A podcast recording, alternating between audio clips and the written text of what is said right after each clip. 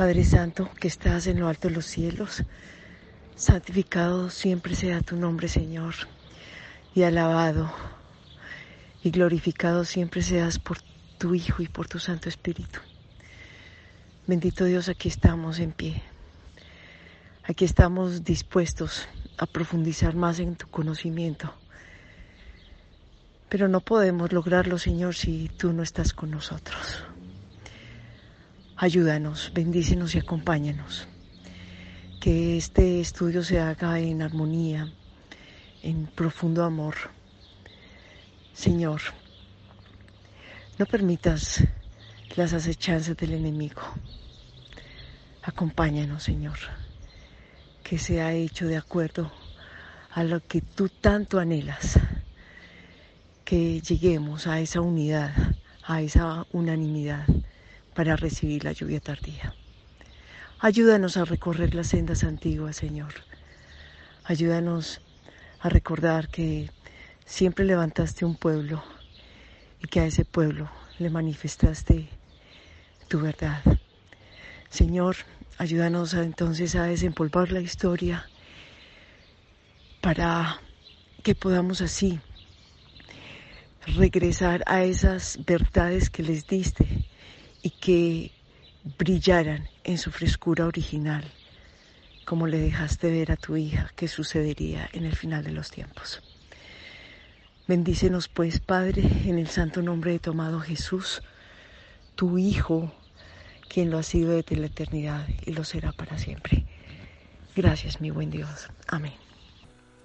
Muy buenos días, mis queridos hermanos. amén, amén a la oración que hace nuestra hermana Marcela. En esta mañana vamos a, proceder al estudio pues de hoy para que todos podamos ser bendecidos en esta mañana. El estudio de hoy tiene por finalidad mostrarse, hermanos, la verdad acerca de lo que Jesús mismo dijo de su nacimiento de Dios en la eternidad. Vamos a estudiar muchas cosas interesantes en este día.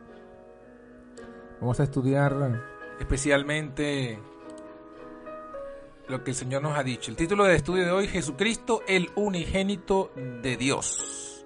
Porque de tanto amó Dios al mundo que ha dado a su Hijo unigénito, para que todo aquel que en Él crea no se pierda, sino que tenga vida eterna. Así nos dice el Señor pues en su palabra. Juan capítulo 3 versículo 16. El amor de Dios se manifiesta, se ha manifestado a causa de lo que nos ha dado. ¿Y qué es lo que nos ha dado? Su Hijo unigénito, unigénito, único Hijo engendrado. Y el entonces el estudio de hoy va a ser sobre lo que dijo Jesús de sí mismo, de su nacimiento, de su salida de Dios. Van a ser pocos textos, pero bien sustanciosos. Y al final tendremos dos citas contundentes del espíritu de profecía que nos recogen esta gran verdad. Así que pues, comencemos.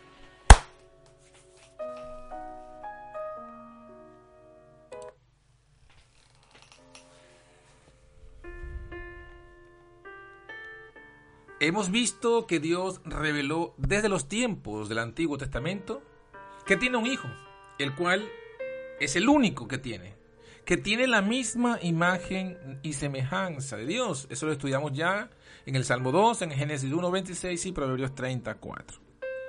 También hemos visto que este hijo es el ungido de Jehová, el rey que puso en Sión, quien colaboró con él en la creación y que debe ser honrado igual que su padre, pues está sentado a su derecha. Así lo leímos en el Salmo 110, versículo 1. También vimos que cuando Jesús se encarnó aprendió a ser hijo de nuevo. Lucas 1.35 y Hebreos 5, 6 al 8. También hemos aprendido que el Hijo de Dios fue engendrado antes de la creación. Proverbios 8, 22 al 25. Y fue que nació en los días de la eternidad. Eso va a ser el estudio de esta semana. También vimos el testimonio de los apóstoles que lo reconocieron como hijo del Dios viviente. Mateo 16, 15 al 16. Hemos visto el testimonio que él da de sí mismo cuando Jesús afirma que Dios era su Padre en un sentido superior al que lo es para cualquier otro ser creado. Hoy veremos que Jesús profundiza y dice claramente que Él salió, nació de Dios. También veremos el apoyo claro del Espíritu Santo a esta verdad en la boca de los profetas. Así que mis hermanos, que el Señor nos bendiga en esta mañana, en este estudio, que van a ser, como dijimos ya, cortos versículos, pero sustanciosos, pero contundentes de esta maravillosa y gloriosa verdad de que Jesús es el unigénito Hijo de Dios que fue dado por nosotros y para nosotros. Muy bien, este audio número 3 vamos a analizar el primer texto de hoy o el primer análisis de hoy. vamos a comparar el libro de Mateo con Miqueas. Cristo salió en Belén a través del nacer. Vimos ayer que en el libro de Miqueas, capítulo 5, versículo 2, se nos dice lo siguiente. Pero tú, Belén Efrata, pequeña para estar, para ser en los millares de Judá, de ti me saldrá el que será Señor en Israel. Y sus salidas son desde el principio, desde los días de la eternidad. En Miqueas, cuando se habla de saldrá y salidas, la palabra hebrea que se usa está catalogada como la, dijimos, 4163 en el diccionario de Strong. Y es la palabra que se translitera como motzah, que significa descendiente familiar. Es decir, que está diciendo su descendencia, su nacimiento, su origen, es el principio en los días de la eternidad. Cuando vamos a cómo cita el evangelista Mateo, el apóstol Mateo, este versículo como prueba de lo que dijeron pues los fariseos ante Herodes, dice sí, Mateo capítulo 2 versículo 6, y tú Belén, Efrata, de tierra de Judá, no eres muy pequeña entre los príncipes de Judá, porque de ti saldrá un guiador que apacentará a mi pueblo Israel. Mateo cita Miqueas, pero acordémonos que en el Evangelio el Nuevo Testamento fue escrito en griego y la palabra griega que usó Mateo para, para verter el libro de Miqueas o la cita de Miqueas fue la palabra en griego es G1831 1831 que sería Erjomai o Serjomai que significa literalmente partir, proceder, salir de modo que sabemos que en Mateo, cuando se está hablando de esta salida del príncipe de Israel, y la pregunta es ¿dónde nacerá? ¿Dónde nacerá? Es la pregunta. Y la respuesta es en Belén, porque está escrito y cita la cita de Miqueas. Así que saldrá el salir de Miqueas, cuando Miqueas habla de salir, está hablando del nacimiento. Y la palabra moxá, que es descendencia, se coloca en griego como erjomai, que significa entonces nacer. Conclusión, el salir de Miqueas, que es Motzah, es el mismo salir de Mateo, que es Erjomai, y ambos significan nacer. Jesús nació en Belén, pero su nacimiento es desde los días de la eternidad. Continuaremos en el audio siguiente. Ahora vamos con el audio número 4. Y vamos a analizar eh, que también la misma palabra de Mateo la usa Juan. Vimos que en Mateo capítulo 2, cuando se refiere del nacimiento de Cristo, entonces se habla de porque de ti saldrá Erjomai, un guiador. Y vimos que Erjomai es salir, partir, proceder. Y literalmente, según Moxá de Miqueas, es descendencia, el nacimiento de un familiar. Es interesante que esta misma palabra es la que usa ahora Jesús. En el Evangelio de Juan, capítulo 8, versículo 42, encontramos lo siguiente.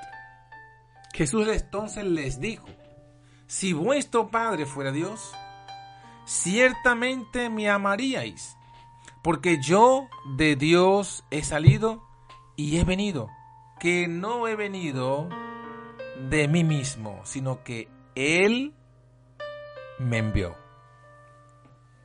Noten mis hermanos que aquí cuando dice Jesús, yo de Dios he salido y he venido, está haciendo una diferencia de dos cosas. Primero, Él salió. Y después que salió de Dios, vino a la tierra. Y más contundente es cuando la palabra aquí que se usa, salido, es la misma palabra de Mateo 2, erjomai. Cuando dice, de ti saldrá, de Belén saldrá un guiador, es la misma palabra que él dice yo de Dios he erjomai. He salido, erjomai. Está diciendo que Jesús, así como nació en Belén, él también había nacido antes de Dios.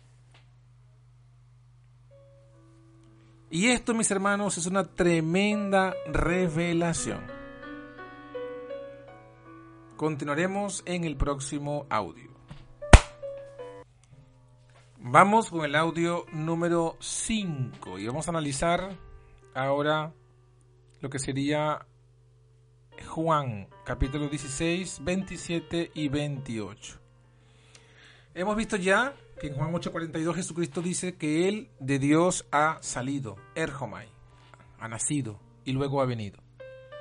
Que no ha venido de sí mismo, sino que Él, el Padre, lo envió. Ahora, el mismo Jesucristo, más capítulos más adelante, ocho capítulos más adelante, nos dice en el Evangelio de Juan, capítulo 16, lo siguiente. Versículo 27. El mismo Padre os ama, porque vosotros me amasteis y habéis creído que yo salí Erjomai de Dios. Salí del Padre y he venido al mundo. Otra vez dejo el mundo y voy al Padre. Una vez más, la misma palabra que se usa en Juan 8:42, la misma que se usa en Mateo 2:6, que es sinónimo de la que está en Miqueas 5:2, que significa origen, nacimiento, salir, se usa aquí en Juan 16. El mismo Padre os ama porque vosotros me amasteis, porque habéis creído, habéis creído que yo salí de Dios. Habéis creído que yo, Erjomai de Dios, salí del Padre, Erjomai del Padre, y he venido al mundo. Otra vez dejo el mundo y voy al Padre. Jesús está diciendo que Dios nos ama porque creemos que Él nació de Dios, que Él Erjomai de Dios. Hermanos, y esto es poderoso porque es una vez más reafirmando Juan 3:16. Dios nos amó, que ha dado a su Hijo unigénito, a su único Hijo que ha erjomai de Él, que ha salido de sus entrañas. Hermanos, Jesús está testificando, testificando aquí que Él, que Él nació del Padre. Que por eso es que su relación con el Padre es profunda, porque Él nació de Él y tiene su misma naturaleza que en el momento que sale, sale por amor. Y que luego el Padre mismo lo envía. Jesús está testificando de sí. No está hablando como algunos quieren hacer creer que está hablando aquí como hombre. Y que por eso dijo estas cosas. No. No está hablando de eso. Está hablando de su, de su condición como hijo divino de Dios. Y está diciendo que Él es divino, hijo divino de Dios, porque Él salió y que los discípulos dice, si ustedes supieran esto, me amarían. Se lo dijo a los discípulos, a los judíos en Juan 8. Y a los discípulos se lo dice, ustedes sí me aman porque ustedes creyeron que yo salí de Dios. Así que hermanos, es fundamental esta verdad. Es fundamental saber que Jesucristo ha nacido de Dios. Y eso es por lo aquello por lo cual lo amamos. Continuaremos con la parte final en la siguiente audio.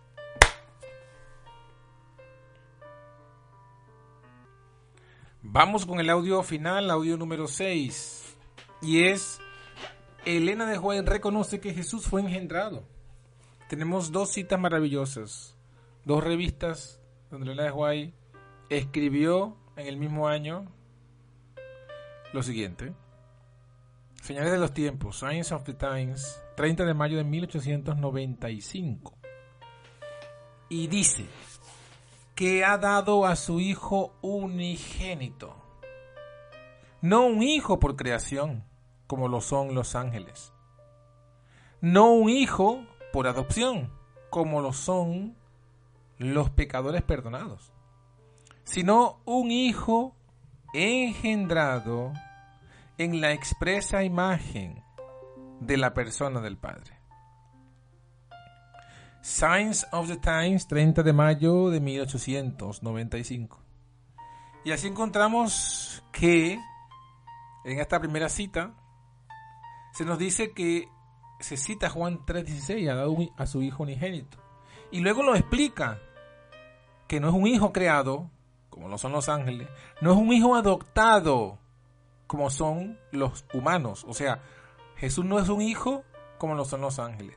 Jesús no se hizo hijo como, como lo fueron los ángeles por creación. De modo que los testigos de Jehová están equivocados. Pero tampoco es un hijo por adopción como lo son los seres humanos. De modo que Jesús no fue que se convirtió en hijo cuando se hizo ser humano. Entonces, ¿cómo? Un hijo engendrado. Hermanos, hijo engendrado en la expresa imagen de la persona del Padre. No es un hijo creado, no es un hijo adoptado, sino que es un hijo engendrado. Es claro lo que está diciendo aquí la profeta del Señor. Es muy claro. Búsquelo, si no me cree, hermano, búsquelo. Búsquelo por usted mismo. No se cierre en el prejuicio, ni piense que ya usted allí lo determinó todo. No cierre sus ojos a la evidencia. Tenemos otra cita. Review and Herald del 9 de julio de 1895. Y dice el Padre Eternal, el único incambiable, dio su único Hijo engendrado. Repite la palabra Hijo engendrado. Arrancó de su seno a aquel a quien había sido hecho a la expresa imagen de su persona y lo envió abajo a la tierra a revelar cuán grandemente él amaba a la humanidad. Arrancó de su seno aquel que había sido engendrado en la expresa imagen de su persona, su único hijo engendrado. Hermanos, estas dos citas son sumamente claras, clarísimas son. Lo que falta es fe. Fe para creer todo lo que los profetas han dicho. Así se dijo Jesús a los discípulos allá en el camino de Maús. Oh, duros de corazón para creer todo lo que los profetas han dicho no creemos a la profeta. Decimos que sí, que creemos en, el, en la profeta, que creemos en el Espíritu Santo que estaba en ella, que creemos en la Biblia. Pero no creemos realmente. En la práctica se muestra que no creemos porque colocamos nuestras interpretaciones de la Biblia por encima de las explicaciones que da el Espíritu Santo a través de la profeta. Si yo veo algo en la Biblia y me parece un poco contradictorio, pero luego veo al espíritu de profecía, cómo lo explica. Yo debo creer lo que está en la explicación y debo dejar a un lado mi, mi opinión personal sobre las escrituras. Las escrituras no son de interpretación privada, dice. No son de interpretación privada. No debo entenderlas yo de forma aislada del resto de los profetas. Y aquí el Espíritu Santo que moraba en Elena de que inspiró a Elena de Huay a escribir estos dos pasajes, claramente nos dice que Jesús es hijo engendrado, como ya lo habíamos visto en la palabra. Así que mis queridos hermanos, lo que nos falta es fe. Y lo que nos falta es deseos de obedecer. Jesús también dijo, el que quisiere hacer la voluntad de mi Padre, conocerá la doctrina.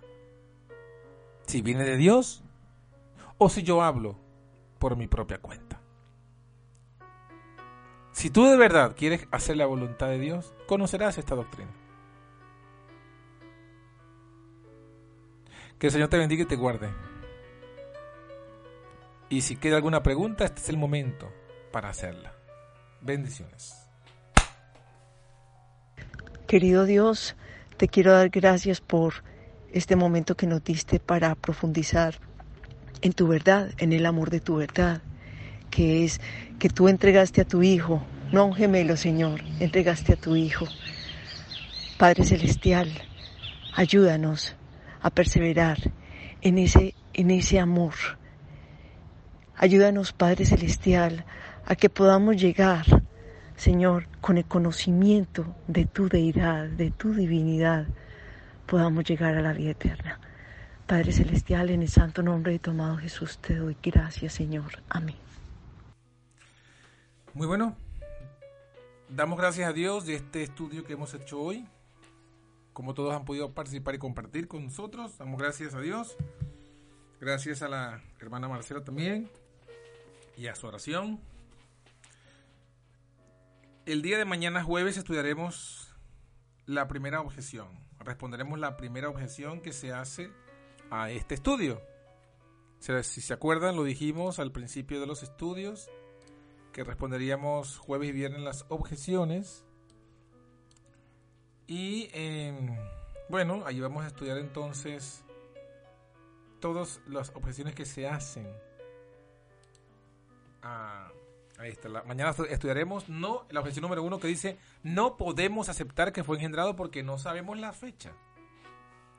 Eso vamos a estudiarlo y vamos a estudiarlas con las citas de la Biblia, de Deuteronomio 29, 29, Eventos de los últimos días, página 193, Ministerio Médico, página 119. Y evaluaremos la diferencia entre revelado y especulado. Por lo, demás, que el Señor les bendiga y sigamos firmes y fieles en la verdad presente, en este mensaje y en el adventismo original. Que tengan un día fructífero en el Señor. Bendiciones.